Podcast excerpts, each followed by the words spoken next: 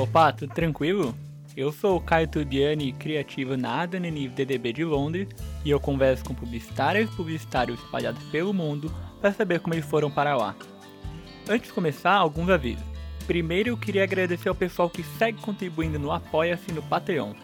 Se você também quiser apoiar esse podcast, acesse apoia-se.se barra como você foi parar aí ou patreon.com barra como você foi parar aí. Já faz um tempo que eu tô querendo abrir o podcast para outras áreas da publicidade. Mas como eu conheço menos, fico com medo de falar besteira ou de passar vergonha. Mas essa semana a Gabriela Terros, desculpa a pronúncia se eu falei errado, falou comigo no Twitter sobre atendimento e deu algumas dicas sobre o que perguntar. Então, se você quer saber mais sobre como atendimento, produção, mídia, social media e planejamento vão parar fora do Brasil, me manda sugestões de perguntas e do que falar com o pessoal dessas áreas. Você me acha no arroba em todas as redes. Nesse episódio, o podcast vai até Los Angeles conversar com a Carolina Saraiva, Creative Lead na Disney. A Carol começou sua carreira em São Paulo, onde passou por agências como W Brasil, Ogilvy e DM9. De lá, ela partiu para sua primeira experiência fora, em Portugal, onde trabalhou na Full Six e depois na FCB. Mais tarde, já de volta no Brasil, a Carol trabalhou na Garage e novamente na Ogilvy. Até que um dia ela percebeu que o modelo de agência do Brasil não valia mais a pena para ela tanto pelo ritmo de trabalho quanto pela forma como as pessoas se tratavam na agência. E foi aí que ela decidiu sair e colocou na cabeça que iria para Los Angeles. Aí é aquela coisa, né? LinkedIn e muito, mas muito e-mail mesmo. Só que isso não deu em nada. Foi então que a Carol replanejou a vida e a carreira e em 2015 ela recebeu a proposta dos sonhos que, bom, não vou dar spoilers, né? Nesse tempo fora, ela já trabalhou com clientes como Axie, McDonald's, Airbnb, Beat e por aí vai. Além disso, a Carol é fundadora do Elas na Gringa, uma plataforma com 90 mentoras que ajudam brasileiras a irem trabalhar fora do país. A gente falou sobre dar alguns passos atrás para conseguir sair, sobre a proposta dos sonhos e como esse sonho pode não durar tanto assim, sobre como é trabalhar em uma agência in-house, e ela também contou sobre como é lidar com o peso das escolhas quando se está fora, sobre como é duplar com o americano, sobre o mundo da primeira ideia e sobre ter paciência. Muita paciência. Bom, eu sei que ninguém tá aqui para me ouvir, então vamos logo pro papo. Escuta aí para saber mais sobre como a Carol Saraiva foi parar em Los Angeles.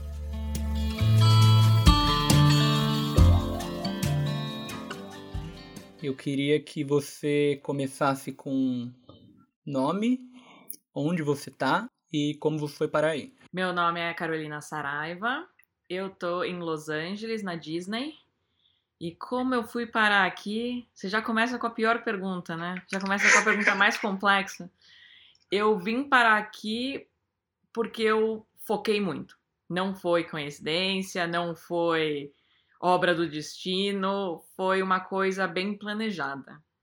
É, eu morei em Portugal de 2007 a 2010 amava morar lá, mas tive que voltar por causa da crise para o Brasil. E voltei para São Paulo para uma agência que chamava, chama ainda, ainda existe, chama Garage, que eu gostava muito. E durante algum, no meu primeiro, segundo ano, eu comecei a entender que o modelo de agência no geral do Brasil já não fazia mais sentido para mim. Depois de uma experiência prévia fora, assim. Eu acho um, merc um mercado bem cruel, principalmente para mulher assim. E eu comecei a entender que não valia mais a pena para mim aquele ritmo de vida, aquele tratamento. E eu comecei a pensar que, tá bom, se eu gosto muito de São Paulo e eu gosto muito de Lisboa, qual é o lugar que é o meio termo, like, o, o lugar que é o meio desses dois? E aí eu cheguei ah. em Los Angeles, que eu acho que tem um pouco da vibe de São Paulo e um pouco da vibe de Lisboa. Tem é uma cidade grande, com muito um mercado bem estruturado de publicidade, com oportunidades culturais, com, com muita coisa bacana, mas ao mesmo tempo é meio laid back, tem, tem praia, tem natureza, tem um equilíbrio de vida, tem uma, umas coisas que eu trouxe da minha experiência de, de morar na Europa, assim que eu não queria abrir mão mais. É, e aí em 2012 eu acho que eu comecei a pensar mais em vir e comecei a focar mais. Só que eu realmente não sabia o que fazer. Eu não sabia qual era, qual era o jeito de vir, não sabia. Eu entrava no LinkedIn, eu não conhecia ninguém que morava aqui. É, era um lugar que eu já tinha conhecido, mas eu não, não, não tinha amigos, não tinha nada, assim, era só um desejo e é isso. E aí eu comecei a tentar a história do LinkedIn, né? Ah, bom, vamos tentar achar os diretores de criação, vamos tentar achar é, recruiter tal. E aí eu mandei muitos e-mails e eu nunca consegui nenhuma resposta. Nenhuma. Nenhuma resposta do tipo, obrigada. É, é, Puta, você né? é ruim. Qualquer coisa, nada. E e aí foi me frustrando, obviamente, né, tal. Só que assim, eu tava muito determinada. E aí, em 2012, eu, eu tinha. Acho que eu tinha acabado de ser Young. Eu, tinha, eu fui dois, dois anos seguidos pra Cannes, acho um de Young e um, e um eu fui que eu tinha ganho alguma coisa. E eu resolvi que eu ia tentar, pelo menos em Cannes, conversar com os recruiters é, para ver se, sei lá, qual, se eles me davam alguma dica, se eu entendia como é que funcionava tal. E, e foi muito importante eu ter ido para Cannes, na verdade, porque eu não recebi proposta nenhuma também de trabalho, não é que melhorou, não é que eu tive alguma sorte, mas eu comecei a conversar sobre o que eu deveria fazer para chegar onde eu queria. E aí eu tive algumas conversas bem interessantes com recruiters que na verdade até viraram meus amigos. E um deles me falou uma coisa que me fez parar para pensar, que era Falou, cara, tá bom, você é líder criativa aí da. Na, na, época eu tinha uma equipe na Garage, a gente tava fazendo um trabalho super legal, mas eu tinha muita, muito cliente brasileiro. Ele falou, cara, uma das maiores coisas é que você deveria ter cliente internacional na sua pasta e você não tem muito. E eu falei, cara, não tenho mesmo. E aí, assim, eu sabia que a Garage não ia não ia buscar esse tipo de cliente, não fazia sentido para a agência. E aí eu resolvi voltar para Ogre, que foi a agência que eu comecei, uma agência que eu tenho um carinho enorme. Voltar para Ogre porque eu sabia que lá existiam esses, todos esses clientes internacionais que eu precisava. Era um lugar que eu, que eu comecei, então eu, eu conhecia o processo, eu entendia. Mas para isso eu também tive que voltar um passo atrás na carreira e voltei a ser redatora. E voltei para Ogilvy em 2013, se eu não me engano. E aí na Ogilvy eu consegui fazer esse caminho de pedir jobs internacionais, de ter algumas experiências internacionais. Eu até fui fazer um job em Nova York para Coca-Cola, que essas coisas foram deixando mais claro que era o próximo passo mesmo, assim, que eu eu deveria tentar alguma coisa. E aí entrei no, na aula de inglês, sei lá, três vezes por semana, aí começa, né? Aula de inglês, comecei a ler, comecei a tentar de todas as formas é, tá mais preparada para a oportunidade, assim. E aí eu tive a sorte de criar o Carequinhas, e que uhum. foi uma campanha que acabou ganhando muito leão, mas acho que não foi nem é, só prêmio, assim, foi uma campanha que foi muito bem vista fora. Na época eu não entendia muito, mas agora eu morando aqui faz mais sentido, assim. É uma campanha que a gente demorou, sei lá, um ano, um ano e meio para fazer, que é um processo muito americano, né, de fazer. É tipo, a gente pô, vendo a ideia, depois a gente teve que ir atrás de todo mundo. A gente não era só os criativos, a gente fez muita coisa da produção, de ligar para os personagens, de, tipo, a gente teve que fazer muito para levantar uma campanha daquele tamanho. E, e até que acho que a maioria dos criativos envolvidos na campanha de alguma forma foram morar fora, usaram essa oportunidade para morar fora. Cada um foi para um lugar, mas trampolim. É, as pessoas, a gente usou o trampolim porque é uma peça que ficou bem valorizada fora. Assim, as pessoas conhecem, elas acham que é uma campanha muito real, com um insight, insight muito verdadeiro tal. Então, é, depois da campanha, tudo mudou. Todos os recruiters que nunca tinham me respondido, as agências que nunca tinham me respondido, realmente apareceram. E, e eu levei muito susto até, porque de repente tudo muda mesmo. E, e, e assim, por mais que eu tivesse mega empolgada, foi foi uma coisa que eu não tava esperando tão. É, sei lá, na hora que acontece você fica meio surpreso. E aí eu uhum. acabei recebendo a proposta dos sonhos, assim, acho que. Posso falar que, tipo, foi a proposta dos sonhos. Foi a RGA, que tinha acabado de ganhar a agência do ano. Eles estavam começando um escritório aqui em Los Angeles, com uma equipe pequena e multicultural. Eles queriam gente do mundo inteiro para trabalhar para Beats, que era uma marca que estava fazendo puta, tudo diferente, tava revolucionando, super bacana. E e assim, o dia que eu assinei foi um dos dias mais felizes da minha vida, assim. Eu tava indo pro lugar que eu queria, na agência que eu queria. Mas esse sonho dura muito pouco. Óbvio que esse sonho dura muito pouco. É...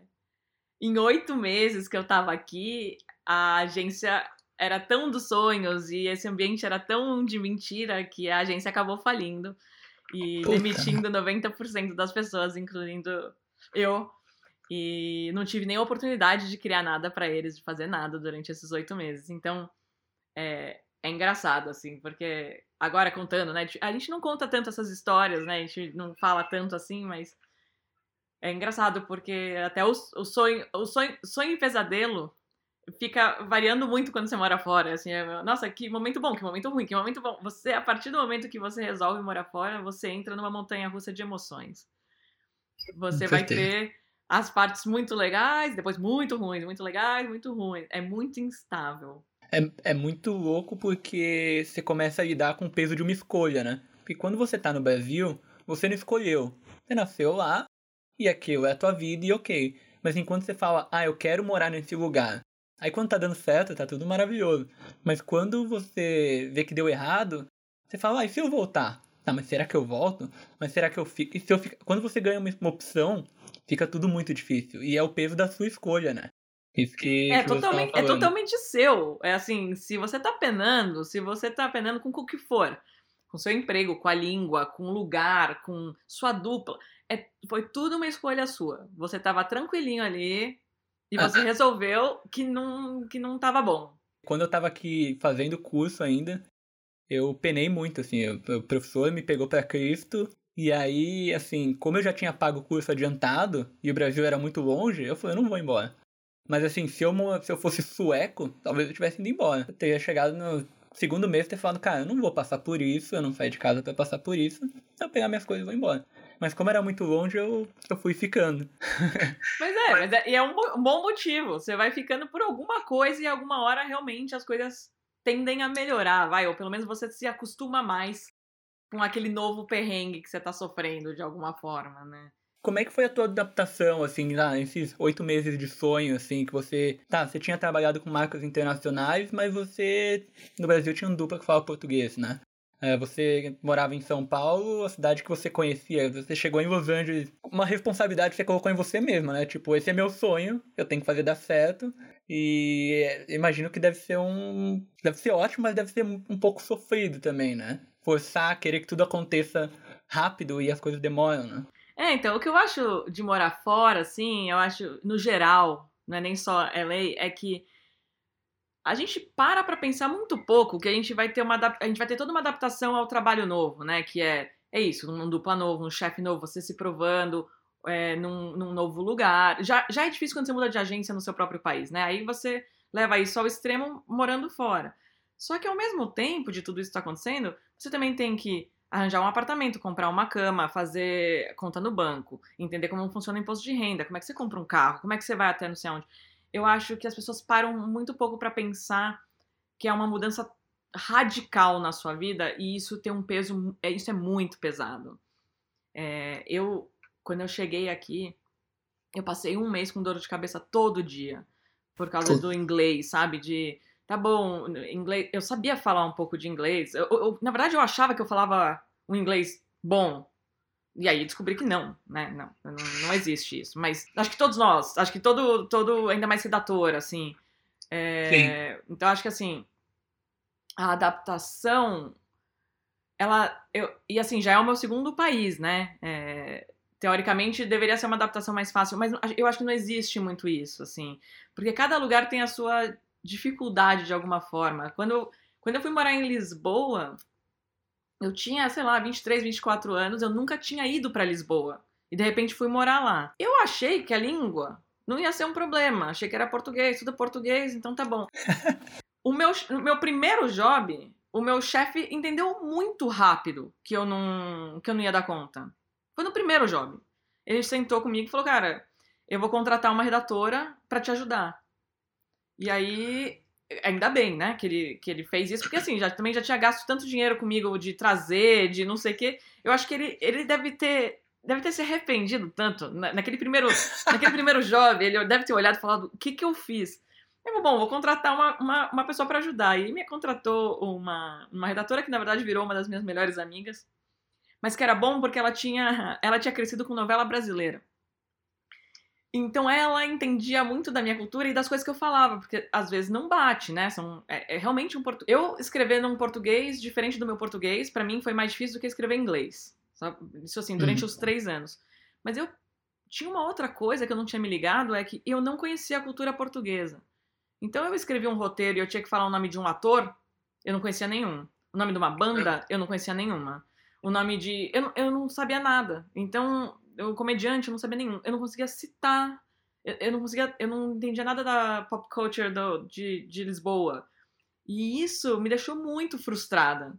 Então, quando eu quis vir para para LA, o que eu tentei fazer foi tipo tentar uma imersão maior no, em tudo, desde o mercado de publicidade de Los Angeles até isso, assim, é tá bom, eu vou trabalhar para Beats, será que eu consigo então eu vou, sei lá, vou fazer uma imersão maior nas coisas do que eu me preparei para Portugal.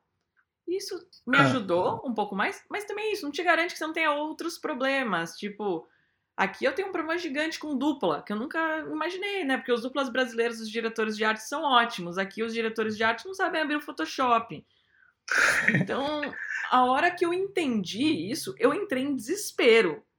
A primeira vez também que mostraram, meu dupla me mostrou um layout, eu falei, mas isso, isso não, a gente não vai mostrar isso, né? Eu fiquei desesperada, eu falei, não, isso não. Isso não é um layout, né? Aí ele falou, não, como assim? Eu falei, nossa, meu Deus. É...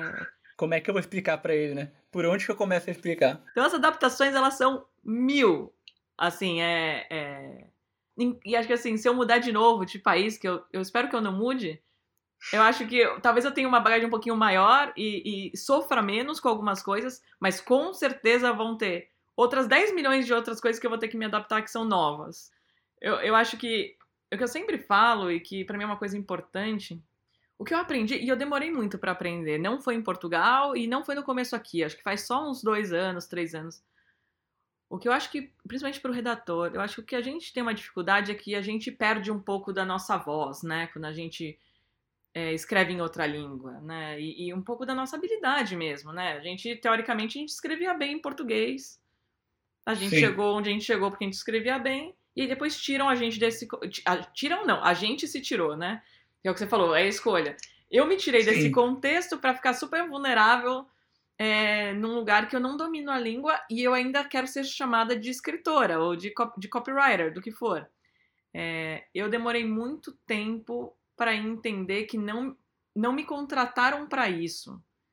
É, eu fiquei tentando ser. Eu fiquei tentando competir com um redator americano, ou me tornar mais americanizada nesse sentido. E, na verdade, se os caras quisessem mais um redator americano, eles teriam contratado, né? Eles não precisavam ter pago o meu visto, eles não precisavam ter feito tudo o que eles fizeram. Mas eu juro, é uma coisa que parece mega simples.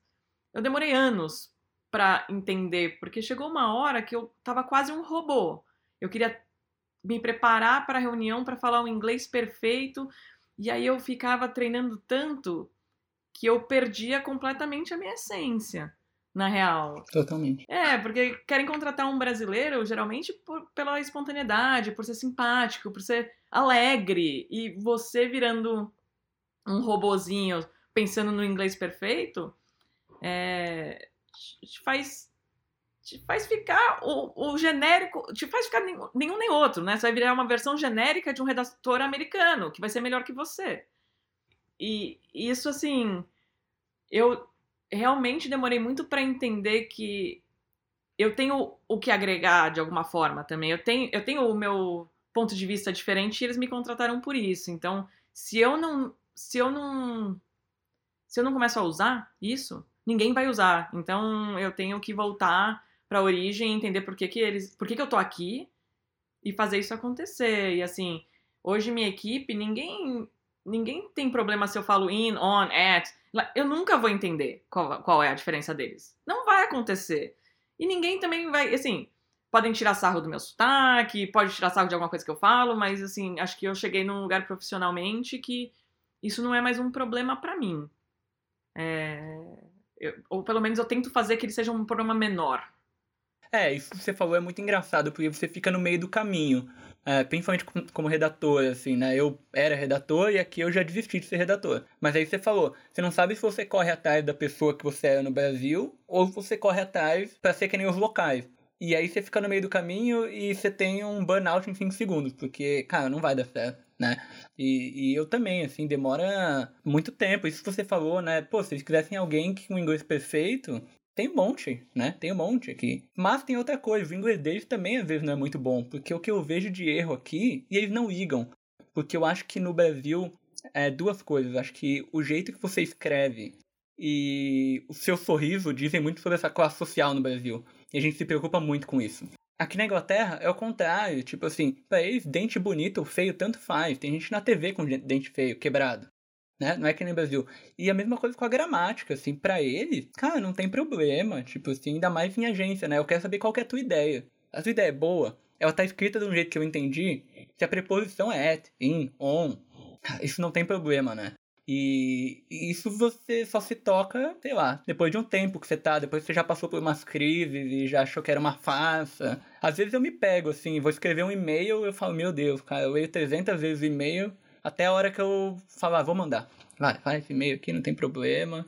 Mas é... é isso, é, você tem que se aceitar mesmo, vai ter que se aceitar. É isso, a gente no Brasil, não só redator, acho que o publicitário no Brasil é muito perfeccionista. E aí é todo um grande problema que acontece, né? Por todo mundo ser muito perfeccionista, também que todo mundo trabalha infinitas horas, que os decks eles têm que estar perfeitos, não sei o quê.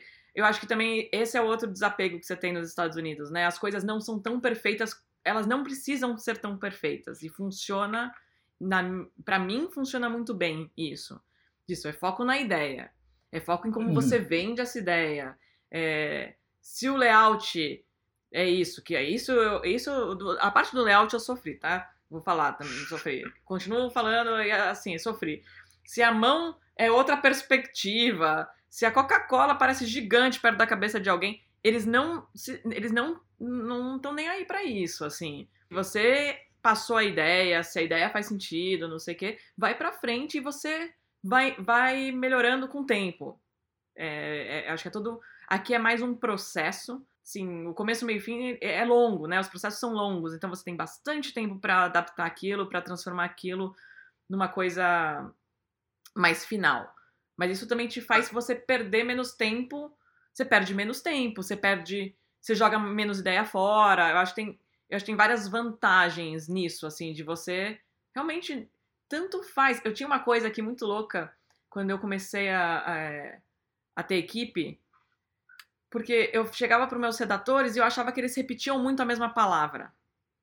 Que no Brasil a gente não repete, a gente, o redator ele é treinado a não repetir palavras. E o meu redator um dia teve uma conversa comigo porque ele não entendia por que, que eu estava fazendo isso. Ele falava, mas qual é o problema de repetir?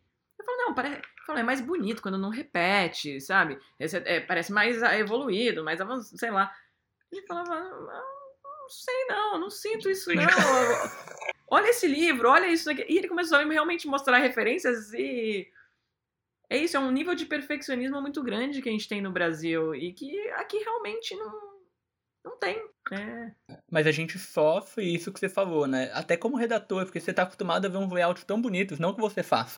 Mas você tá acostumado que aí o cara te mostra e fala, cara, tá tão longe que assim, eu vou parecer o esquisito e o chato aqui e o errado. Porque até ficar entender, uh, e assim, pô, a banda toca de outro jeito, tem um monte de coisa para fazer, tipo, confia no processo, né?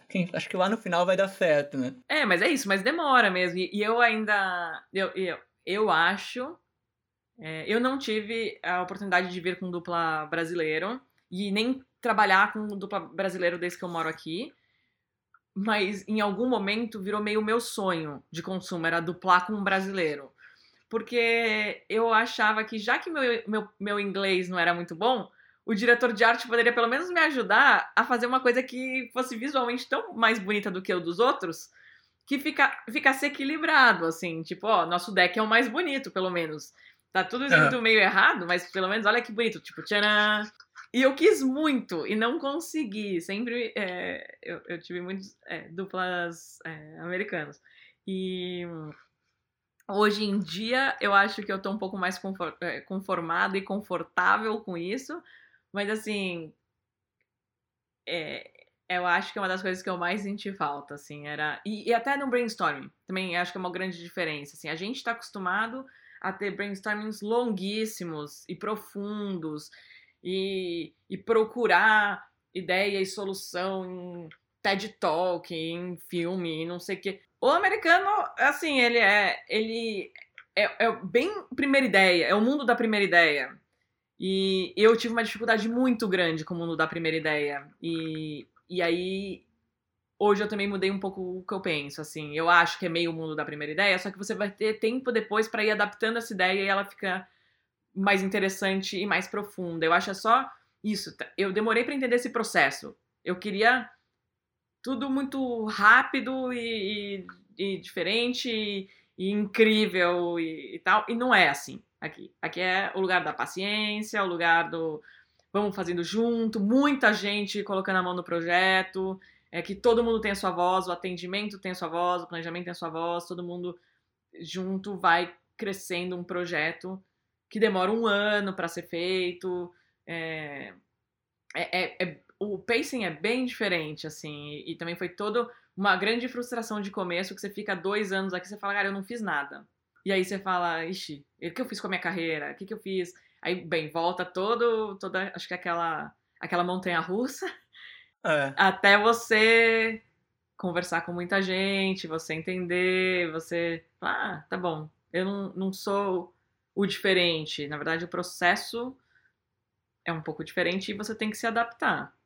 É, é, isso que você falou do duplo brasileiro, assim, às vezes eu fico pensando, mas assim, a minha dupla é daqui e eu agradeço muito por ela ser daqui, porque isso me facilita muito a vida, assim. Tipo, eu que era redator e aqui vim para cá ser diretor de arte. Quero ser o diretor de arte que meus duplas eram. Só que os caras estão trabalhando há 10 anos no negócio, então eu não vou conseguir. Mas assim, tendo uma dupla daqui, uh, me ajuda muito no penso, que nem você tá falando. Aqui é muito, provavelmente aí também, mas é muito PowerPoint e muito Keynote, assim. Como diretor de arte, eu raramente abro o Photoshop. E, e aí quando você tá escrevendo, é que nem falar, ah, eu preciso de um famoso que tenha esse tom aqui. Sei lá, engraçado, mas não pastelão a pessoa te fala de primeira, assim, porque você não consegue buscar. E cada trabalho novo que você não conhece o vocabulário é um parto. Quando eu tava no, no Channel 4, o Channel 4 é muito. Ele é muito de querer fazer um negócio diferente. Então, assim, um dia eu tava é, no Google com, procurando vocabulário de gravidez, no outro era de LGBTQ. E aí, tipo, é um, é um, dicionário novo todo dia. Porque você tinha que correr atrás dessas coisas, assim. É, sei lá, dá um, dá um turbo no teu cérebro, é muito bom. Que assim, né, é... é engraçado que eu vim pra cá para trabalhar para Beats, né, que eu tive que me aprofundar muito na linguagem de hip hop, que é uma coisa complicadíssima, não é, é um, é um inglês dificílimo, né, você tá, é, é, o, é a gíria da gíria da gíria. E, e eu tive a sorte, nisso é isso, eu tive a sorte de ter gente ao meu redor que entendia muito e conseguia me explicar ou me inspirar, ou eu ir lá também. Eu, várias vezes eu escrevia e falava: Isso aqui faz sentido? Não faz sentido? Essa slang é usada aqui? Não é? Não sei o quê. E ajudava muito. E isso na RGA, né? Aí que eu tava contando que aí depois, quando eu. Quando tudo acabou, eu tive um mês para arranjar um outro emprego. E por causa do visto, né? Eu tinha um visto que era o visto O, e você tem um mês para ficar no país. Então é um foi o, o, desespero de tentar achar outra coisa rápida, sem dupla. É, nisso, meu dupla resolveu ir para o que eu estava trabalhando é, resolveu ir para Nova York. É, eu, sem dupla, eu fiquei super sem saber o que fazer e acabei recebendo uma proposta bem bacana para ir para Deutsche, que é uma agência super sólida que eu conhecia pouco. Eu acho que as pessoas, acho que também o brasileiro tem uma coisa meio de algumas agências que a gente já ouviu falar que a gente acha muito legal e a gente se aprofunda muito pouco assim, nas agências que, que existem, né? Então a Deutsche era uma coisa que era uma agência que eu tinha ouvido muito pouco falar. E acho que aqui é uma das maiores e mais legais e mais sólidas, assim. Só que aconteceu na Deutsche, é, eu tive uma oportunidade bem legal de trabalhar para Taco Bell, que teoricamente, para um criativo, é uma das melhor, melhores marcas do mundo, né? E ainda era é. com o Guto Araki, que é um brasileiro que está aqui há muitos anos, muito talentoso. Tinha uma, mais uma dupla de brasileiros bem legais. É muito bacana. Eu não tinha parado para pensar que Taco Bell é só filme de TV com humor completamente americano. E, e assim, era uma. Era, e eu sou digital. Então, era uma, e era uma fase, a Dwight fazia uma coisa que eram, acho que cinco duplas, e as cinco duplas com, competiam para todos os briefings. A chance uhum. de eu pegar um filme era minúscula. Então, eu tinha que trabalhar, sei lá, três vezes mais do que o americano. O americano ia embora para casa às seis da tarde e eu ia para casa embora às dez, porque demorava muito para eu fazer um roteiro, para fazer dez roteiros de, de TV, que é uma coisa que eu não sei fazer muito bem. Em inglês, no inglês de humor americano de, de universidade, assim, bem americano jovem.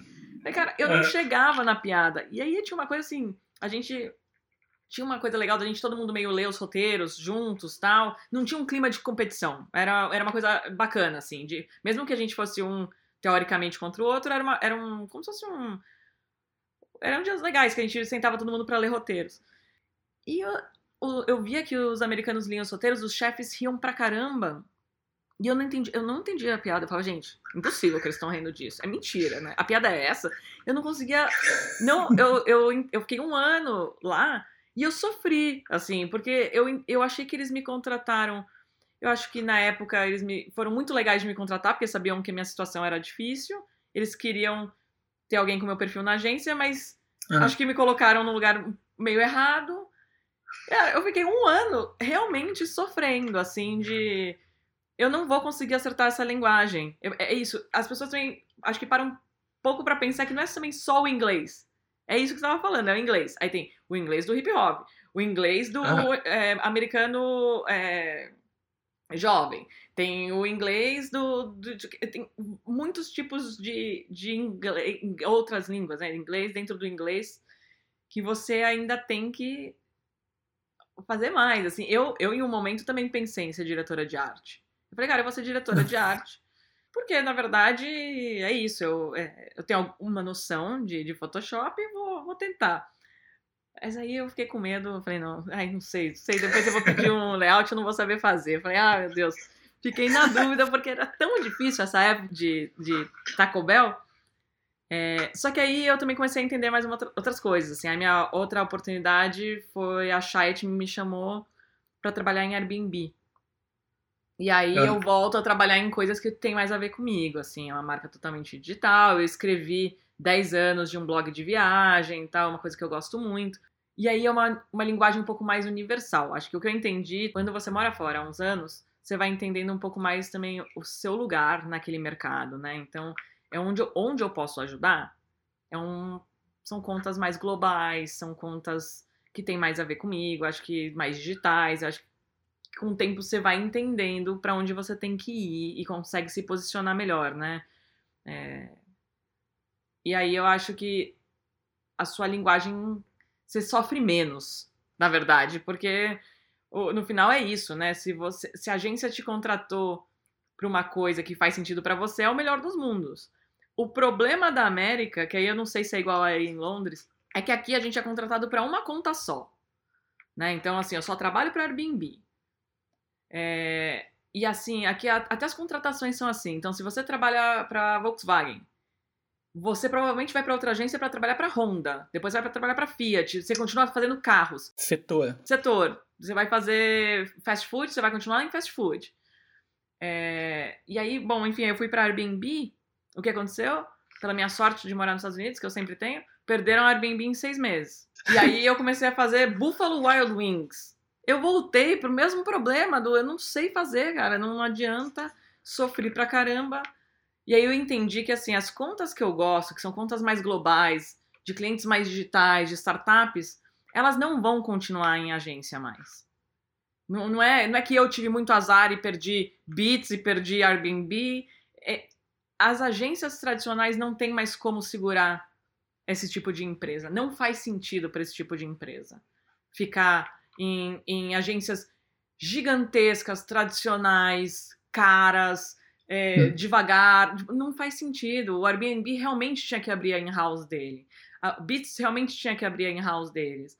Então, eu comecei a entender que o que eu queria, na verdade, não ia mais fazer sentido em agência. Não, não, não, não era mais a, a mesma crítica que eu tinha do mercado do Brasil, que eu acho que é um mercado que tem muito mais problemas do, do, que, do que esses, assim. Mas é, eu, eu cheguei num limite de agência de publicidade, acho que nesse formato do mundo, assim. Eu não, eu, eu não acredito mais nesse modelo porque eu acho que ele é datado. Eu acho que não, não tem muito como ele ir para frente, a não ser que as, as agências realmente entendam que elas têm que mudar e façam isso bem rápido. Talvez, talvez esse Covid ajude tudo isso. A deixar os lugares ah. mais enxutos, mais rápidos, mais, é, mais focados nos clientes que realmente vale a pena, em negócio. É, eu acho que eu sempre fui muito encantada pelos meus clientes e sempre fui muito encantada pelo planejamento das agências, assim, até que acho que meus melhores amigos da vida são todos planejamento. Porque eu acho legal a parte estratégica. Eu, eu não gosto do criar pelo criar. Eu sou a pior pessoa para criar essa história do criar para canes. Eu sou pior, não existe ninguém pior que eu. Você manda eu criar para canes, eu não sei nem onde começar. Eu não entendo o que, que tem que fazer. Ah, você tem que criar um problema para depois criar a solução. Mas como é que eu vou criar o problema da solução? Eu não entendo, na minha cabeça não faz sentido. Eu acabei até trabalhando com brasileiros aqui no mercado americano, que por eu ser brasileira esperavam isso de mim, que também é uma outra coisa, né, que aqui às vezes acontece. Tem muito brasileiro no mercado, então às vezes o brasileiro também aprisiona o outro brasileiro no modelo brasileiro é, de pensamento. E eu vim para cá fugido dele, né? Então eu não queria mais isso. Então, para mim, a história do, da House faz muito sentido, assim, fazia muito sentido na minha carreira o próximo passo ser uma House, assim, ser ir para o cliente e, e aí ser bem mais estratégica. Antes de você chegar na Disney, chegar na House, você começou Elas na Gringa, que, putz, é projeto demais, eu já te falei antes que tá ajudando muito o podcast, assim, a achar gente, e eu recomendo, recomendei para amigas no Brasil que pensam em sair, querem sair. Eu queria que você contasse um pouco do projeto para quem não conhece, como ele começou, por que ele começou. Sim, ah, eu adoro esse projeto, né? Eu tenho. É meu filhinho. É... A história é muito doida, assim, do Elas na Gringa, porque eu queria ter tido um projeto desse quando eu comecei, né? Eu acho que eu perdi, sei lá, uns dois anos sem nem entender o que eu tava fazendo, sem nem entender o que eu tinha que fazer e tal. E acho que tanto seu podcast quanto Elas da Gringa, eu acho que eles servem para a gente divulgar informação, assim, de todos os sentidos, assim, de é, o que a gente falou um pouquinho de desglamorização de quem mora fora, né? Todo mundo tá cansado do modelo do Brasil e acha que, nossa, tem que morar fora, que a vida é ótima, que não sei o quê. E não é assim. É assim, todo, existe todo um processo, existe toda uma dificuldade também que as pessoas deveriam entender. Mas eu acho que o mais importante é que é, existe formas de você ir para fora. Não é impossível. Não, não hum. existem um milhão de formas é, não tem fórmula certa, não tem errado, enfim, é, acho que é um projeto que mostra que tudo é possível. E, e o Elas começou num. Quando eu vim morar aqui, quando eu vim para RGA, as pessoas começaram a me mandar muito, muito, muito portfólio. E falando, pô, tem alguma vaga aí? Me ajuda a melhorar meu portfólio para o mercado internacional, me dá dica tal. Eu ouvia muito, muita gente pedia.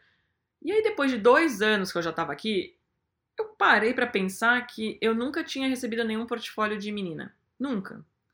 Eu falei, cara, como não faz sentido nenhum? Como é que ninguém nunca me mandou? Eu recebo, sei lá, 200 portfólios de caras, eu nunca recebi nenhum de menina. E aí, numa conversa com a minha mãe, é, que tem vários projetos de empoderamento feminino e estava fazendo um projeto com a Unicef, ela tinha uma pesquisa que falava sobre representatividade, de que se você não conhece alguém é, que, que tá no lugar que você queria estar, você acaba não achando que é possível. Eu falei, será que é isso? Será que. Será que eu preciso mostrar que existe mulher morando fora, talentosíssimas morando fora, para as, as meninas do Brasil sentirem que elas podem ir?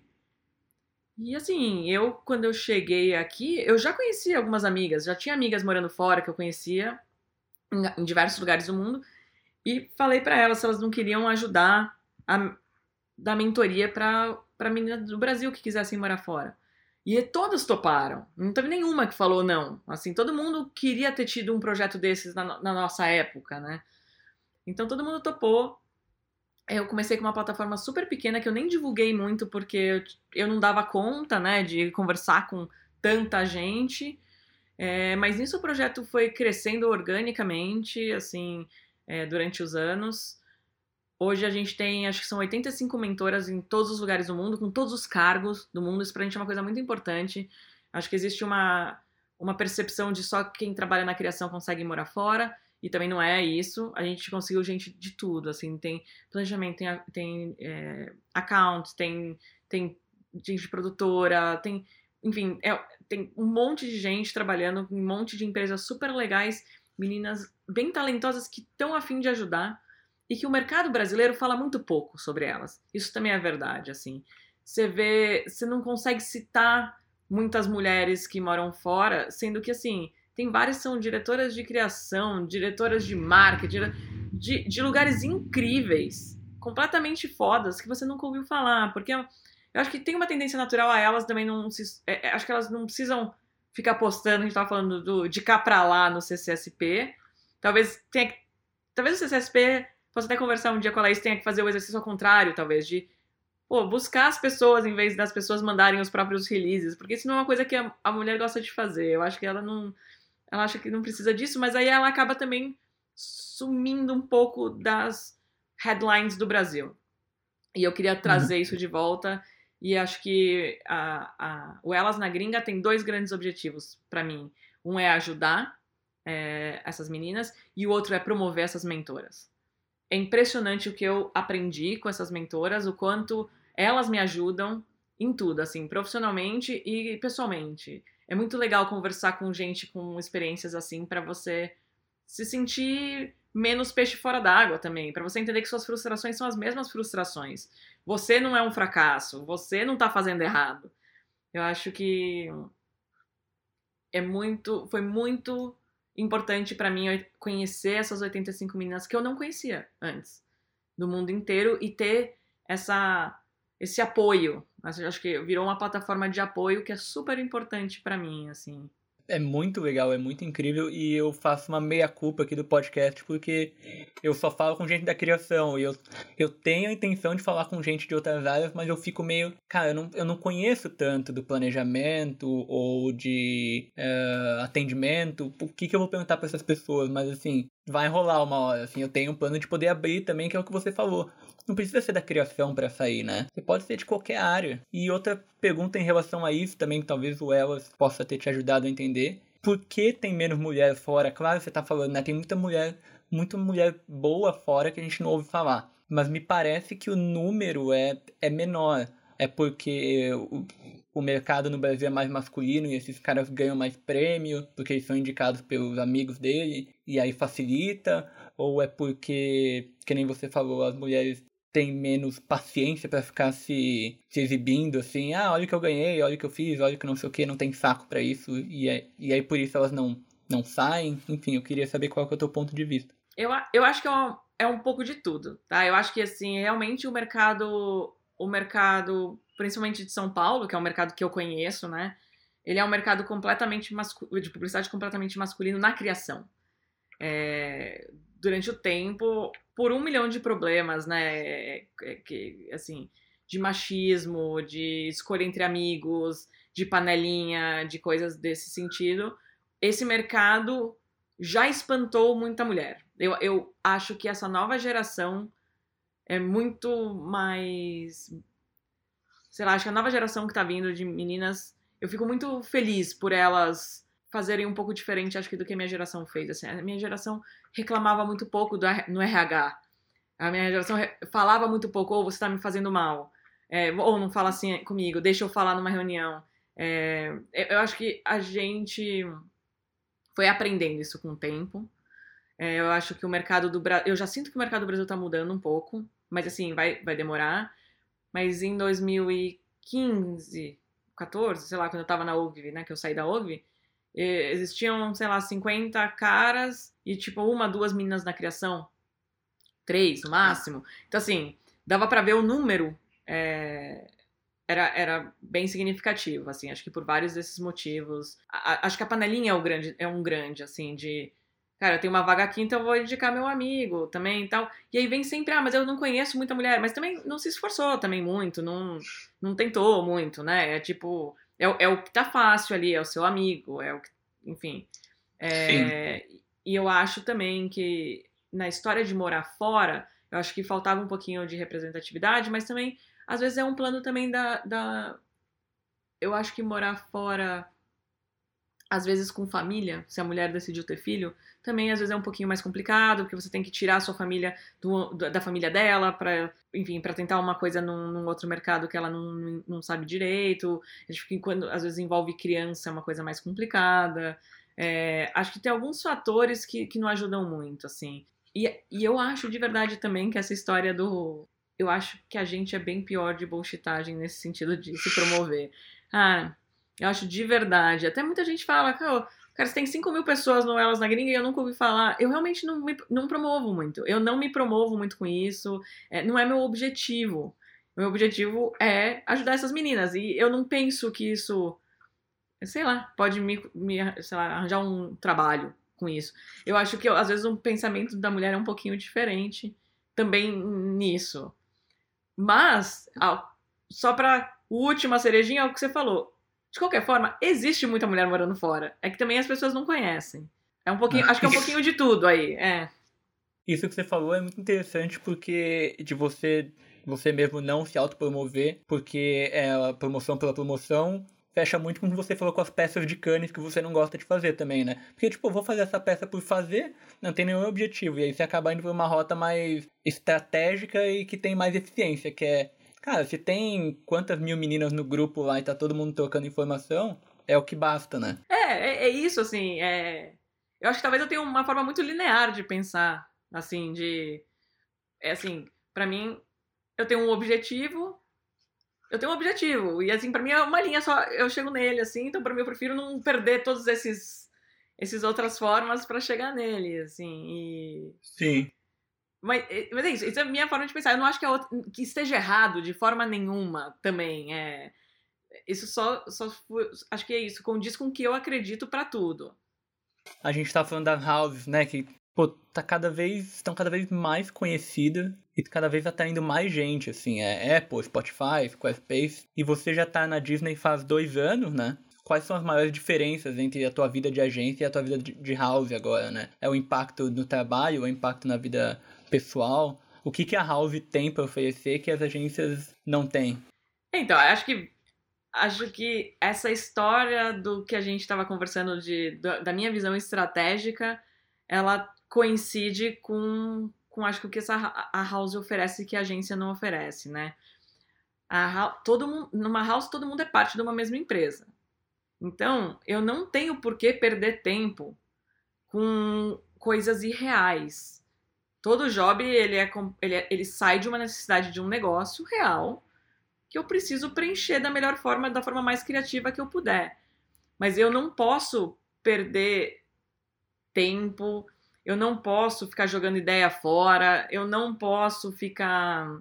É, é, é um processo tão diferente, assim, que às vezes é até difícil de explicar, mas assim, a, mudou. Eu, eu já vinha de uma forma de pensar um pouquinho diferente, mais estratégica, tal, que me fez ficar ainda pior, assim, mais, mais focada no negócio mesmo. Assim, hoje eu sou bem apaixonada pelo negócio, por você entender que, na verdade, uma campanha que você cria o problema e solução e você ganha leão, é legal, porque você, sei lá, usou sua criatividade para aquilo. Agora, você usar sua criatividade para criar um produto, para você criar uma nova forma de pensar, para você criar venda, eu acho muito mais impactante. Assim, eu acho que num, num, numa house você tem como realmente mexer em alguma coisa estrutural da marca e, e a consequência disso é vista em, em produto real. Você, os briefings, eles são meio criados por você. É, cria, é criado baseado na necessidade do que o seu negócio está tendo. Na Disney, eu não sei se toda house funciona assim, mas na Disney, cada um, de, cada um dos diretores de criação tem um pedaço de negócio. que eles têm que se aprofundar e eles têm que entender totalmente aquilo, porque o briefing vai partir deles, a equipe que eles querem trabalhar é, é, é, tudo, tudo redondinho, assim. Então, por exemplo, o meu primeiro pedaço de negócio, que a gente conversou um pouquinho, era eu precisava levar millennials para Disney World. Millennials já foram os, as crianças da década de 90, 2000, enfim, que, que foram no parque quando eram crianças com os pais, adoravam o parque, só que agora elas querem voltar com os amigos e querem é, fazer o parque de uma outra forma, né? Cara, tem todo tem toda uma experiência que eu preciso entender do parque, de como o parque funciona à noite, essas, essas pessoas elas dormem até mais tarde, então elas não tomam café da manhã no, no, parque, elas almoçam no parque, elas bebem mais álcool, elas gostam mais da noite, ela, é, é toda uma é uma coisa mais profunda de conhecimento do meu target para eu criar uma coisa para ele que vai funcionar para ele. E no final eu vou ter no final assim eu pude até criar eu criei um produto novo para a empresa, eu criei um tipo um, um hit list para essas pessoas irem só nas atrações que tem a ver com elas. Eu criei produto de venda, eu criei. É, a gente consegue criar uma coisa que a pessoa pode comprar no, na loja da Disney. É, vira um outro tipo de criação, assim. Então, é, eu talvez nunca mais vou ganhar leão. Mas eu ter um, sei lá, um, uma camiseta que eu criei sendo vendida numa loja verdadeira da Disney, para mim é uma coisa hoje mais significante. E eu só consigo fazer isso porque eu tenho totalmente noção da minha empresa. Eu não consigo. Eu, eu, eu entendo a Disney como eu acho que nenhuma outra agência de publicidade entenderia a Disney. Eu tô lá, eu tô do lado de quem cria a camiseta, eu tô do lado de quem criou é, um brinquedo do parque, ou quem projetou é, o discurso das pessoas, é, do cast member que, que te fala oi no parque. Tipo, tudo é pensado. Então você tem um conhecimento daquilo muito grande e você consegue aplicar para você realmente mudar um pedaço de negócio, para você realmente colocar mais pessoas no parque, para você fazer que essas pessoas no parque tenham uma experiência melhor, que eu acho que isso para mim é o mais importante. Tipo, hoje eu consigo afetar a experiência de alguém na Disney. Eu não quero mais eu não quero mais só fazer alguém, sei lá, rir de um comercial que eu fiz. Eu quero eu quero uma coisa um pouquinho mais profunda. E aí eu acho que isso impacta também no meu dia a dia de trabalho. Eu saio do meu trabalho às seis da tarde. Eu acho que eu nunca trabalhei no fim de semana, a não ser que eu esteja gravando. É, isso não significa também, acho que também tem uma outra uma percepção assim também de que aqui trabalha-se pouco. Eu acho que aqui trabalha-se mais efic eficaz. eficaz. Uhum, com mais eficiência. Porque assim, é, eu trabalho oito horas completamente focadas. Sim, não tem, não tenho tempo. E eu sofria isso, tá? No começo também, porque eu achava, falava, pô, mas e o meu almoço? E o café e a fofoca? E o Game of Thrones? E assim, aqui é bem focado. Assim, é, eu trabalho oito horas aqui, eu saio cansada. Assim, é. é e assim, é, é, não sei também se toda a house, é muita reunião. Porque, sei lá, a Disney, ela é feita de muitos departamentos. Então, para eu conseguir fazer um produto acontecer, eu preciso me relacionar com 20 departamentos diferentes. Por mais que todo mundo queira a mesma, a mesma coisa, eu acho que a House faz você também mudar muito o seu estilo de criação, porque com certeza a sua ideia é importante, mas o que é importante é você conseguir se relacionar com todas essas pessoas que vão fazer essa ideia acontecer. Não é mais, ah, eu vendi para o cliente, agora vai produção. Não, você é tudo. Você também é a produção. Você participa de todas as coisas. É, o projeto é seu do começo ao fim. Então, isso gera uma pressão. Assim, a, a, a pressão de uma house é 10 milhões de vezes maior do que uma pressão de uma agência. Eu não tenho pressão do meu chefe direto, eu tenho pressão de uma companhia inteira. Se acontece uma coisa na Disney, que eu, numa campanha que eu faço, é, vai parar na TV, vai parar. Eu, eu, eu sou, posso ser demitida na hora. É, é, é complicadíssimo, né? Tudo, tudo tem muito impacto os departamentos legais são muito fortes, tudo tem que ser passado por muita gente, enfim. Mas eu acho que você é muito. A pressão vem de você ser muito responsável pelo que você faz. Então você não é testado, você não precisa ficar discutindo ideia. Você não, eu chego pro meu chefe falo essa ideia e faz sentido para a marca, ele não vai ficar pedindo para eu trazer um milhão de outras ideias até uma ideia ser a melhor ideia das um milhão. Não tem nada a ver com o processo de criação do Brasil, por exemplo. É Ele vai acreditar que eu tô trazendo aquela ideia porque aquela ideia faz sentido por isso, isso, isso. E eu preciso. É, é, a criatividade, ela já não é mais um, uma das razões. Assim, é, é, tem a ver com a audiência, tem a ver com, com o cliente, com a marca, tem a ver com o departamento legal, tem a ver com. É, enfim. Todas essas coisas elas entram também nessa mistura, né? Então, os projetos. Eu trabalho, sei lá, até às seis da tarde. Eu não vou achar também que eu vou ter projeto na rua na mesma velocidade que eu tenho no Brasil. Então, todo mundo trabalha menos horas. Tudo talvez seja uma pressão maior de responsabilidade maior que eu gosto. Eu gosto de ser responsável pela, pelas minhas coisas. Eu gosto de ver um projeto do começo, meio e fim. É... Agora, tudo vai demorar mais para acontecer. Tudo. É, house geralmente Aí também não sei se isso também é geral ou não. É, geral, sei lá, a minha experiência com house, a verba não é tão grande. Então é, é você se virar com a verba que você tem, é, pedir os favores dentro da empresa que você consegue pedir. Tem várias coisas eu acho bem diferentes, assim, mas é, para mim, eu acho que no final, assim, para resumir, eu acho que o mais importante é o quanto você tem essa responsabilidade, quanto te dão essa responsabilidade e, e não não vão ficar te testando. Assim, eu tava bem cansada de ser testada, de ter que me provar toda hora, todo job, e essa ideia é boa por isso, isso, isso.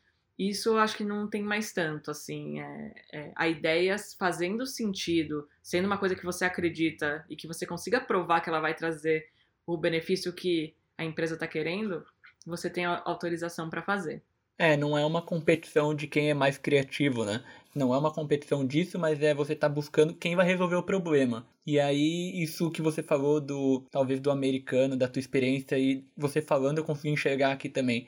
Deles serem muito do brainstorm de uma hora, e opa, temos cinco opções aqui, é isso aqui, não sei o que. Talvez naquelas cinco opções tenha alguma coisa que resolva o problema. Porque quando você sabe aonde você tem que ir, você consegue avaliar as ideias. Agora, como quando é uma competição de o que, que é mais legal, e aí fica muito subjetivo, você entra no brainstorm de 4 horas, aí você vai mostrar pro teu chefe e ele, ah, mas eu não acho que isso daqui é o mais legal. Ah, mas é, a gente tinha que resolver um problema. Ah, mas tem que ser o mais legal. Então você se perde nisso, né? E fica sempre. O meu critério é melhor que o seu. Enquanto que talvez numa house não. Não, mas é totalmente isso, porque é, essa história do mais legal, a criatividade é muito subjetiva, né? Então, se você trabalha num lugar que. Eu trabalho na in-house da Disney, e assim, a gente tá gastando o dinheiro, o nosso próprio dinheiro, né? Então, assim, para que, que eu vou gastar 10 horas de brainstorming para você entregar o que, que é o mais legal? Se você em duas horas entende tanto do negócio que você pode falar: olha, o que você deveria fazer aqui é isso, e ser bem específico, e a ideia vai realmente melhorar com o tempo. Mas aquela primeira ideia, ela pode fazer sentido é por exatamente o que você falou por quem está dando entender desse negócio, entender qual é o, o, o, o objetivo e conseguir, assim, enxergar essa linha reta entre uma coisa e outra. É, durante o processo da produção, você consegue deixar essa ideia mais, enfim, subjetivamente também, mais bonita, mais bem escrita, ou mais, enfim, é, uma piada mais legal, a outra. Você consegue dar essas coisas, mas eu acho que quando você corta essa essa parte de é, todo mundo acaba tendo o mesmo critério. Então até que quando a gente apresenta as ideias, eu como diretora de criação da Disney, o planejamento, o planejamento não, o atendimento, a Disney não tem planejamento. O planejamento é como se fosse o nosso cliente, é uma coisa meio diferente assim também. Mas é todo mundo sentado na mesa junto. Então, é, eu sou a primeira a ouvir as ideias, mas eu já eu já passo logo para frente. O atendimento ele tem que dar mão para mim e o planejamento tem que dar mão para mim, a gente tem que fazer todo mundo junto, não é? Também não tem essa história de um contra o outro que às vezes tem agência, sabe? Tipo, não, é, o planejamento faz o retroativo da ideia e aí o atendimento é forçado a vender um negócio que para ele não faz sentido nenhum. Isso na, na Disney não faz sentido. Assim, é todo mundo tem que tem que estar tá achando que a ideia funciona. Então, um atendimento não vai chegar para mim e vai falar: "Ah, essa linha de texto eu não gostei". Isso não vai não vai acontecer isso, mas ele pode falar: "Estrategicamente, eu acho que a gente deveria, é, sei lá, ter um, um, dois casais em vez de uma família de quatro. Enfim, tipo, eles, eles podem fazer esse tipo de comentário que me ajudam na hora de, de selecionar uma família, que tamanho de família, enfim. É, a pesquisa mostrou que gosta demais na Disney. Tipo, eles conseguem dar inputs muito reais e específicos pra gente, pra gente melhorar um roteiro e fazer que ele tenha, sei lá, mais chances de, de dar certo. Mas é isso, é todo mundo no mesmo lado. Você não sente competitividade, é competitividade em nada. É, é todo mundo na mesma página. O critério é o mesmo para todo mundo. Então, se a ideia passou nesse critério, ela vai ser feita. E as ideias também vão ser feitas. Essa é outra coisa também que a agência não tem, né? Quantas vezes eu tô um ano fazendo um projeto que morre? É, quando você trabalha uhum. numa house, é muito difícil a coisa morrer, porque você tá perdendo o seu próprio dinheiro. Então só morre, sei lá, numa situação igual a gente tá vivendo hoje. Que a gente vai lançar a próxima atração do parque e existe o Covid. Então, morreu. Mas geralmente uhum. a coisa não morre. Então, você se dedica para uma coisa que você acredita e que vai acontecer. Isso também eu acho um pouco mais honesto com, principalmente o departamento de criação.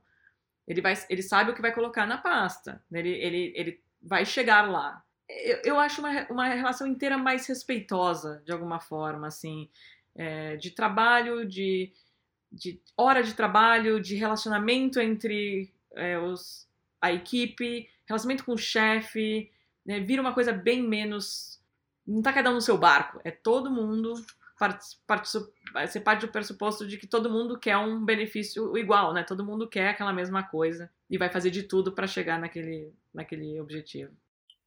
É, o, o, objetivo mais claro, assim, até porque em agência você tem um. Ah, tem que ser disruptivo. Daí, cara, só Deus sabe o que, que vai ser isso. É, quando eu trabalhei no Channel 4, o Channel 4 tem um slogan. Então, era aquilo, é, era born to be risky. E qualquer coisa que fosse feita que não fosse arriscado, não ia sair. Era muito mais simples. E, e foi lá que eu conheci o, tipo, vamos ter que ligar pro advogado. Porque aí, cara, se você precisava ligar para advogado, é que você tem uma ideia boa. Beleza, é arriscado, né? A gente precisa de um advogado? Precisa. Ótimo.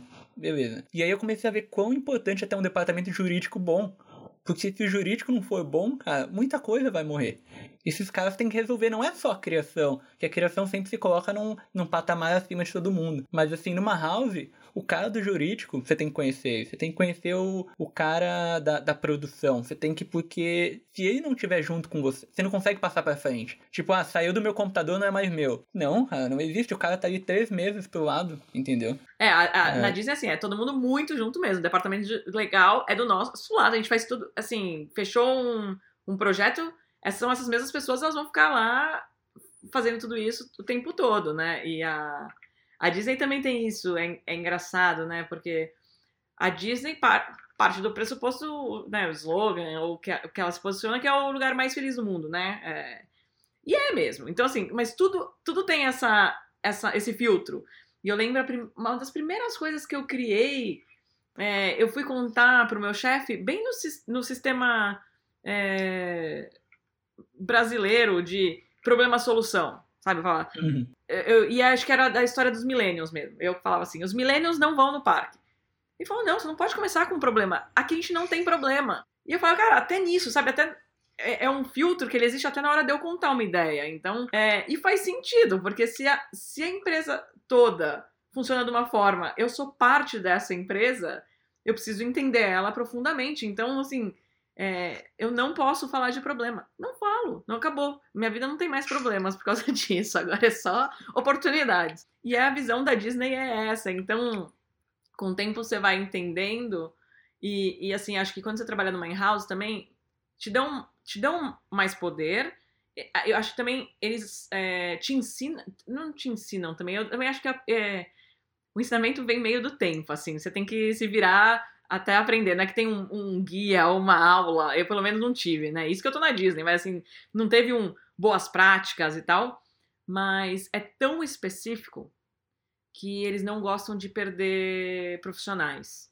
Porque depois que você entendeu tudo, você entendeu como funciona o departamento legal, você ficou amigo de todo mundo da produção, você sabe é, o que você pode, o que você não pode, qual é o tom, não sei o quê é, é um conhecimento tão específico e profundo que eles não querem te perder. Então, acho que também tem isso de diferença entre agência e, e, e house. A gente tenta não perder profissional. Então, assim, é, eu tenho problema, sei lá, tava com problema com o meu redator outro dia, que ele tava é, saco cheio, não sei o quê. Cara, assim, eu tenho que ter reuniões toda semana com ele para conversar, para ver o que, que é, como é que eu resolvo. O diretor de criação de uma house, ele não é também só um diretor de criação que aprova ideia. Ele é tudo isso, assim, eu preciso estar tá bem perto da minha equipe, eu preciso que tá, esteja todo mundo bem. Eu não posso perder gente da minha equipe. Todo mundo é muito é, importante. E todas essas conexões que são feitas numa empresa gigante também são muito importantes. Então, eu sei que o meu redator, ele sabe escrever de um jeito que a Disney aceita, que o departamento legal já aprovou, que não sei o que. Então, assim, acho que tudo isso também é, acho que ajuda a transformar o lugar num lugar também mais de respeito, porque você quer que esse profissional continue lá. E você vai fazer tudo o que for, você vai conversar, você vai. É, eu já fiz até pão de queijo para minha equipe de Galera, vocês estão muito tristes, aqui é pão de queijo, é o que a gente faz no Brasil para deixar a galera feliz. É, tipo, a gente, acho que o diretor, acho que principalmente de todo mundo, o diretor de criação, ele tem uma função completamente diferente do diretor de criação de uma agência. Eu sou, eu não sou a pessoa que fico falando sim, não, sim, não faz mais isso, porque eu também parto do princípio do que fizeram comigo quando eu entrei na Disney, de é, sua ideia faz sentido? Vai trazer esse gol tá aqui, então tá bom. Então eu vou aprovar e vou tentar é, arredondar durante o tempo essa ideia para ela ficar, sei lá, um pouco mais bacana, no sentido que eu acredito que bacana seja, né? Mas eu Sim. não vou jogar ideia fora. Eu vou, eu vou fazer exatamente o que eu acredito, que fizeram comigo e que eu acredito. Então, ninguém na minha equipe vai trabalhar depois das seis da tarde, não vai trabalhar de final de semana não vai fazer nada disso. A não ser que seja para filmar. E aí, filmar na Disney é a coisa mais legal do mundo. Então, pode ser de sábado e domingo que eu, que eu deixo e eu vou junto. Mas se não, cara, não, não vai fazer. E, e, e, eu acho que eu nunca mais deixaria nenhuma equipe. Se eu saísse da Disney e fosse, sei lá, trabalhar numa agência, eu já não. Eu, como diretora de criação, nunca mais deixaria isso acontecer. Isso mudou minha vida e eu não vou deixar mais, nunca mais eu ter uma equipe que, que trabalha em fim de semana ou que jogue muita ideia fora ou que ah, e que, e que isso seja valorizado. Isso não tem mais a ver comigo.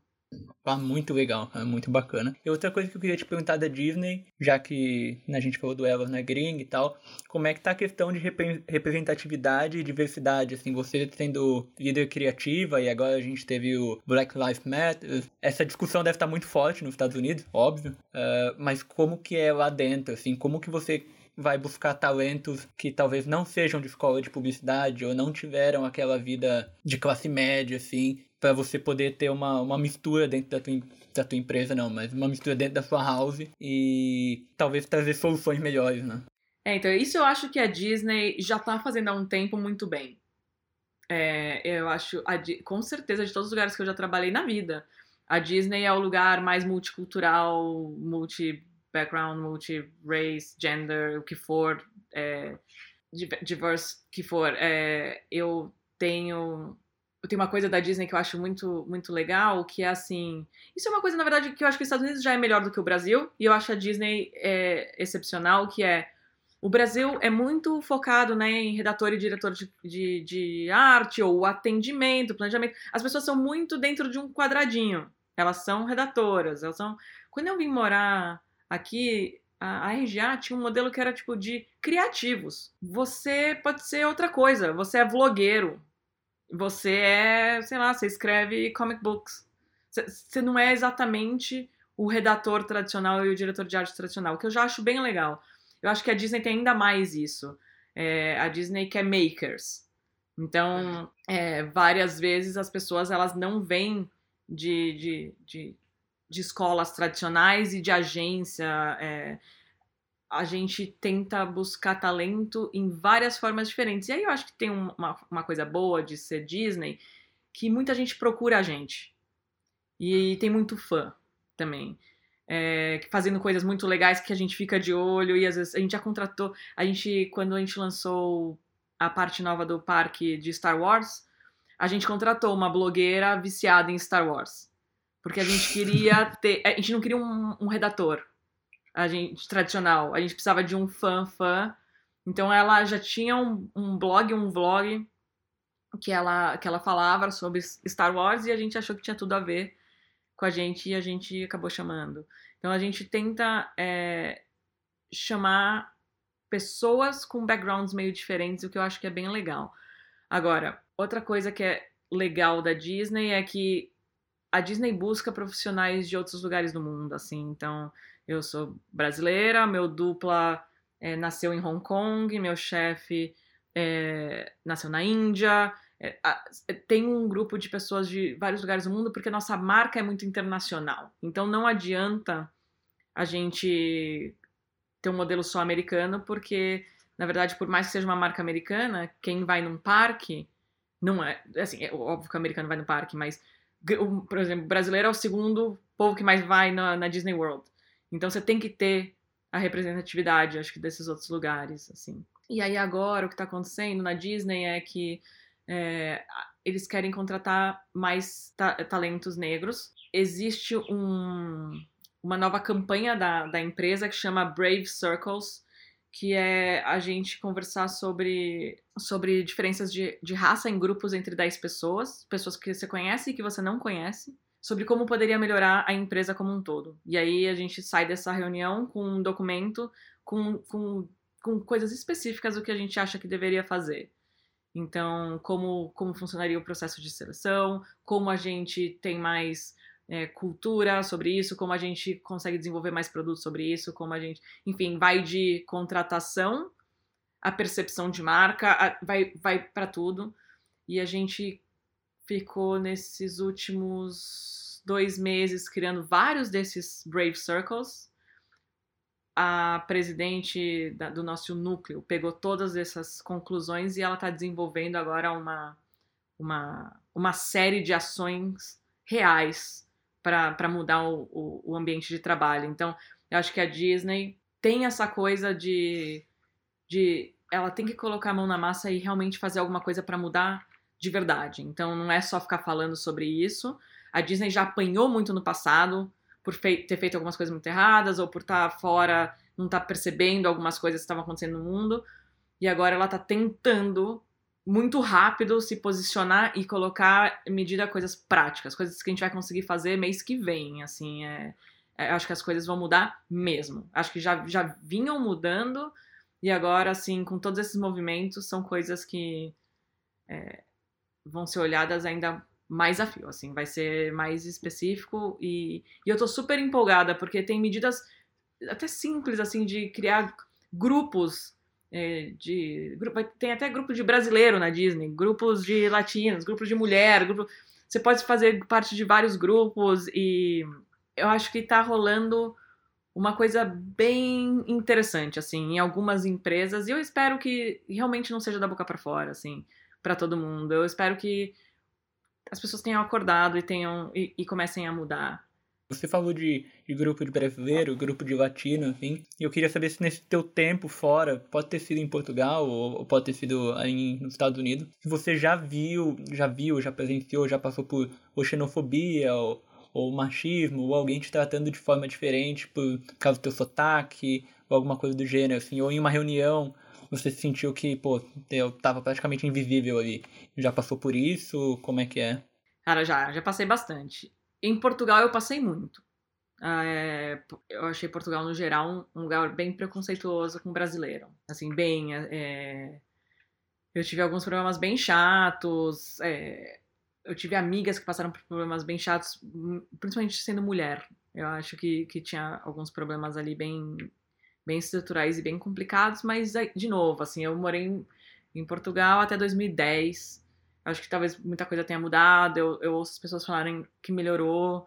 É, eu também vivi lá no meio de uma grande crise econômica. Então, eles com certeza iam bater mais em quem estava vindo de fora roubar o trabalho e tal. Então, assim, senti muito. Em LA, eu senti menos, porque eu acho que Los Angeles tem uma parte muito legal de. Ninguém é daqui, na verdade, ninguém é de Los Angeles. Então, é, é uma grande mistura. Só que sim, eu passei, eu acho que eu passei algumas coisas complicadas com alguns diretores de criação bem rednecks, assim, de é, ser mulher, ser latina. Acho que é, muita coisa de zoar com sotaque, essas coisas aconteceram já muito. E eu acho que com o tempo eu também consegui me posicionar melhor. De falar, ó, cara, peraí, também não é assim, me respeita e tal. E aí eu acho que isso melhorou, assim. Acho que é um momento que você também fala, ó, cara, você, eu não concordo com isso, você não pode tratar alguém assim, não sei o que, também as coisas começaram a melhorar para mim, assim. Eu tive uma coisa muito interessante que aqui todos os duplas americanos que eu tive eram todos negros. E eu, enfim, nunca tinha parado para pensar nisso, whatever. Aí uma vez o, o, uma, uma das agências que eu trabalhava pediu pra a gente fazer tirar uma foto e fazer uma matéria com a gente. E aí o meu dupla falou, a gente não vai fazer. Eu falei, nossa, por quê? Ele falou, porque eu não, não sou palhaço de circo, eu não vou, não vou ficar não vou ficar mostrando que a agência é diverso porque a gente é diverso. Eu não quero aparecer, eu não quero minha foto. Não sei o quê. E aí eu comecei entender algumas coisas. E ele virou para mim e falou assim: Você acha que é coincidência? Isso, que você não. não é, que você sempre teve um dupla negro? Não é. É porque tem algum, aqui é um problema entre você colocar uma dupla, um americano branco um negro pode dar problema. Então, como você é brown, você é coringa. Então você é colocada no, no, em situações de coringa. Eu falei, gente, eu não. Sabe, era isso. Minha cabeça fez, explodiu. Assim, falei, cara, falei, o quê? E foi muito interessante viver tudo isso aqui com eles, assim, entender muito a cultura americana nesse sentido. É uma cultura muito preconceituosa também, é, que eu talvez não tivesse sentido muito, e aí eu comecei a sentir bastante, comecei a ver, e comecei a me surpreender negativamente. Então eu acho realmente que esses movimentos vieram numa hora que tinha que vir, já foi tarde, e que mude é, realmente a estrutura dentro das agências é, americanas para eu, eu acho que não tem como piorar, na verdade. Eu acho que chegou num fundo de um poço que, assim, vamos todo mundo abrir. E por isso que eu acho até legais essas, esses Brave Circles que a Disney faz, que é todo mundo contando um pouco da sua experiência, porque às vezes, porque isso gera empatia também. Você não sabe o que, que o outro passou. É, eu tenho, eu tenho na Disney um, num desses Brave Circles, um cara chegou pra gente e falou que o problema dele é que ele era branco. Então ele achava que ele não era mais cool, porque todo mundo pegava os jobs e ninguém queria mais o homem branco. O homem branco e não sei o quê. E aí foi toda a discussão sobre o homem branco. Aí o outro falou, pô, mas vocês também não falam sobre é, o cara mais velho, o preconceito do cara de mais de 50 anos. Enfim, acho que essas conversas são conversas super importantes para se ter, para as pessoas começarem a entender o quanto elas talvez não saibam, não percebam, não entendam o preconceito e, e melhorem, e, e, e, o ambiente de trabalho vai melhorar com isso, né? Com certeza. Então. Pô, essa história do teu duplo é. é que ele falou assim, é fantástica, né? Acho que muita gente, quando sai, pensa em xenofobia, mas acha que. Ah, sei, pode ter menos racismo, porque mesmo aqui na Inglaterra, onde uh, eu acho que não tem a proporção de negros que tem no Brasil, mas uh, você vê eles em classes sociais mais altas em mais quantidade do que no Brasil, e mesmo assim, numa agência como a que eu tô, tem na criação de 60 pessoas tem um negro. Isso é, é, é muito pouco, assim, para ver como a publicidade é elitista fora do Brasil também, né? Uh, e outra coisa que eu ia te perguntar, você falou, né, que Los Angeles era teu sonho e tal. Para quem tá querendo sair o que, que você pode dizer da cidade, assim, ou fora da agência, fora do horário de trabalho, o que que te atrai em Los Angeles, ou por que, que você acha que alguém deve trabalhar aí em termos de qualidade de vida, assim? Olha, eu sou bem apaixonada por Los Angeles. Acho que Los Angeles me entregou tudo o que eu queria que entregasse mesmo.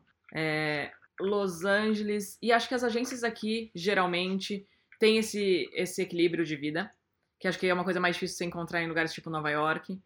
É, eu acho que aqui, às vezes, o brasileiro não se ajuda nesse equilíbrio. A maioria das pessoas que eu acho que tem um desequilíbrio de vida em Los Angeles, elas são brasileiras. Por algum motivo. Ou porque tá naquela fase que eu já tive também de Taco Bell, que tá tentando escrever um monte de roteiro e tentando fazer, ou porque não sabe falar não, ou por, enfim, ou porque tem chefe brasileiro. É, mas eu acho que aqui existe uma noção de qualidade de vida muito forte, porque é uma cidade que te oferece muita coisa. É uma cidade que em duas, em duas horas você pode surfar e esquiar, né? Você consegue ir de um para outro muito rápido. é uma cidade. É, eu sou viciada em, em TV. Assim, eu, é, eu, eu escrevo, eu tento escrever um curta por ano, eu adoro o mundo do entretenimento. Então, para mim e para quem gosta desse mundo, aqui é o lugar, né? Assim, o que eu faço de curso que tem a ver comigo de cinema, de seriado, de o que eu conheço de escritor, de produtor, é uma coisa que eu acho muito interessante, que é uma parte que eu gosto muito. E eu gosto muito dessa parte de, sim, ser uma cidade grande, cheia de oportunidades, mas é isso, com a praia ali do lado, com a pista de skate, com todo mundo. Eu moro numa casinha, eu adotei um cachorro, eu como avocado toast. Eu fiquei bem, bem LA, sabe? Eu só não faço yoga. É, e eu comecei. Tá perdendo. É. Eu tenho que começar. Senão eu não sou estereótipo. É, e assim, eu realmente tenho tempo para mim. Eu desenvolvi uma coisa que eu nunca tinha tido. Assim, eu nunca pensei nesse, nessa Carol. Eu nunca pensei na Carol que ia morar numa casinha, ia ter a horta, ia cuidar do jardim, ia ter um cachorro, ia adotar o cachorro vira-lata que leva para todo lugar, que viaja junto, que cozinha. É, voltei para esgrima. Eu fazia esgrima no Brasil, tive que parar por causa das agências. Voltei. É, isso, eu tenho elas na gringa, consigo escrever um curta por ano. É tipo muita. Eu consigo fazer muita coisa. É, isso eu lembro quando eu comecei a ter fins de semana, que são fins de semana longos. Assim, meus fins de semana no Brasil eram meio. Tá bom, sábado eu trabalho, é, aí eu saio, sei lá, onde eu vou só pra balada, aí depois segunda eu trabalho, domingo eu trabalho mais um pouco, aí eu tenho que ver minha mãe. Eu achava que o meu final de semana era muito compacto. Aqui eu sinto que meu final de semana é enorme, é uma delícia. Eu posso ir na praia, eu posso é, comer num lugar legal. Eu acho que é uma, é uma cidade que com certeza te dá qualidade de vida. Assim, é, é, tem muito esporte, tem muita coisa na rua. É uma cidade do dia, né? Também, assim, longos dias. As coisas duram bastante. As pessoas uhum. são muito internacionais, então, assim, é um grupo de pessoas muito interessante. Você, você senta no bar, alguém senta do seu lado e conversa com você essa pessoa é sempre muito interessante. E, e aqui tem uma coisa que eu acho muito engraçado, que a gente chama de slashers. Ninguém é uma coisa só aqui. Ninguém é. O que, que você é? Eu sou chefe de cozinha. Sou chefe de cozinha barra DJ, barra é, adestro cachorro, barra skatista, barra. As pessoas. Porque acho que é uma cidade que te faz ser mais do que uma coisa. Então, acho que tanto profissionalmente como o redator não é mais o redator, é, isso é uma coisa geral da cidade, assim. Todo mundo gosta de, faz... de hobbies, todo mundo gosta de fazer um monte de coisa. Isso conta aqui. Eu fui contratada na Disney por causa dos meus hobbies. Eu fui promovida no... No... logo depois que eu mostrei para minha chefe o meu primeiro curta. E eu achei que. Eu fiquei na dúvida, falei, nossa, eu vou mostrar um curta que eu escrevi e produzi enquanto eu tava na Disney. Será que vai pegar mal? Cara, eu mostrei, minha chefe me chamou e falou, cara, impressionante o que você conseguiu fazer. Você merece ser diretora de criação que você consegue coordenar uma coisa daquela.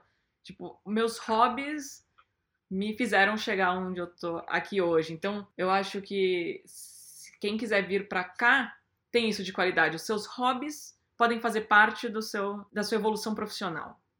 Então, acho que é uma, é uma, é uma coisa que eu acho importantíssima, assim, é o quanto você pode evoluir como profissional e pessoal ao mesmo tempo. Você não tem duas vidas diferentes, sabe? É a mesma. Você consegue fazer tudo na mesma, na mesma vida.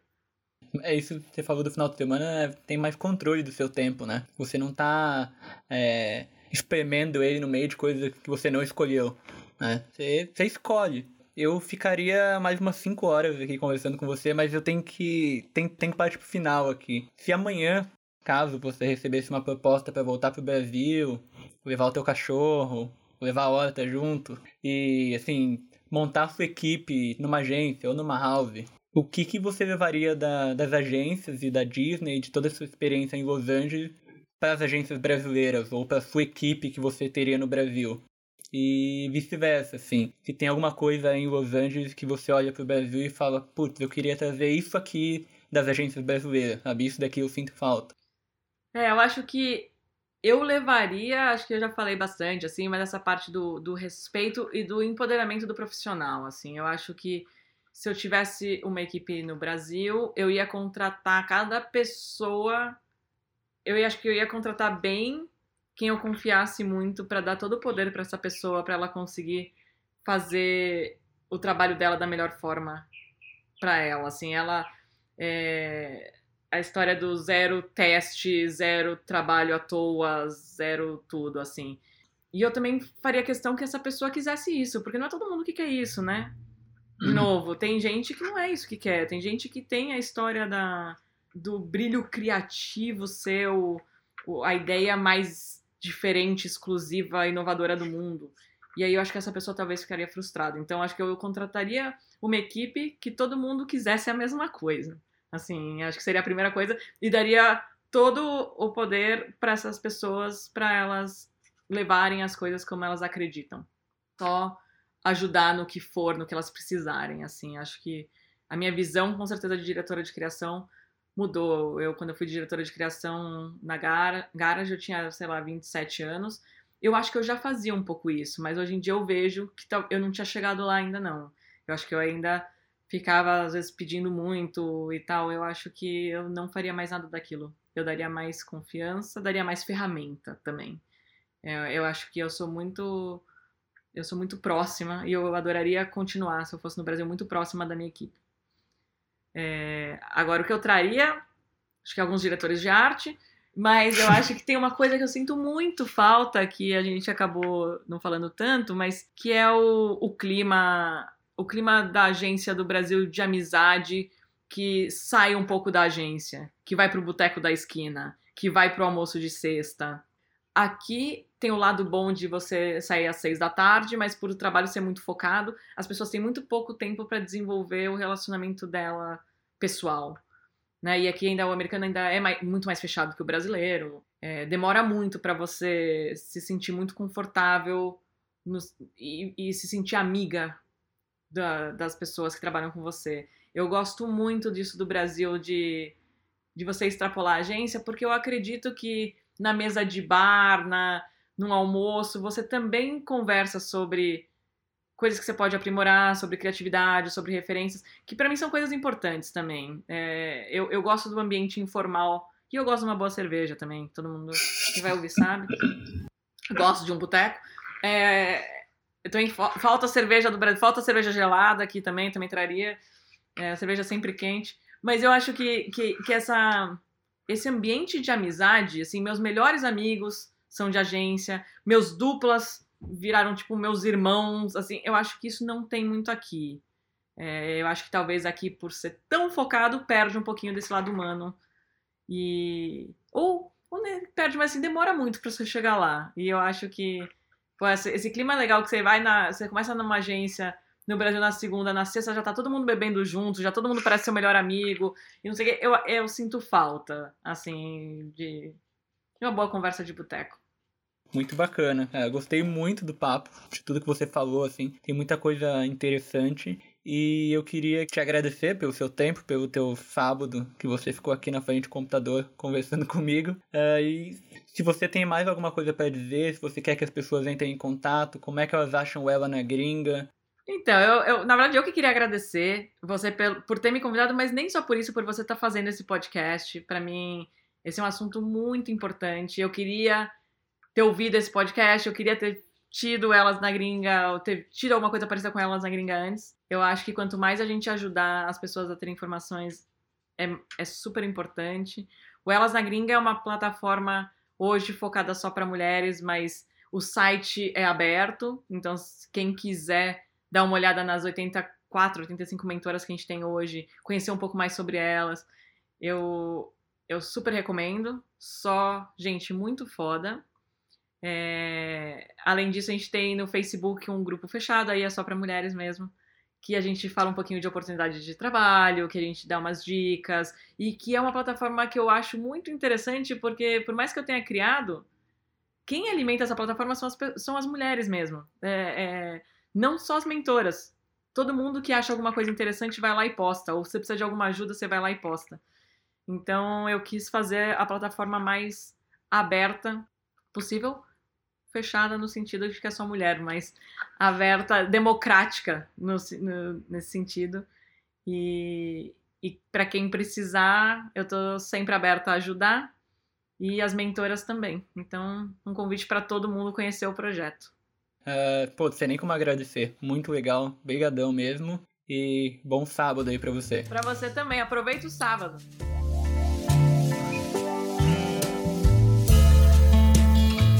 Por hoje era isso. Eu queria agradecer a Carol por ter topado trocar uma ideia e contar um pouco mais sobre como ela foi parar em Los Angeles.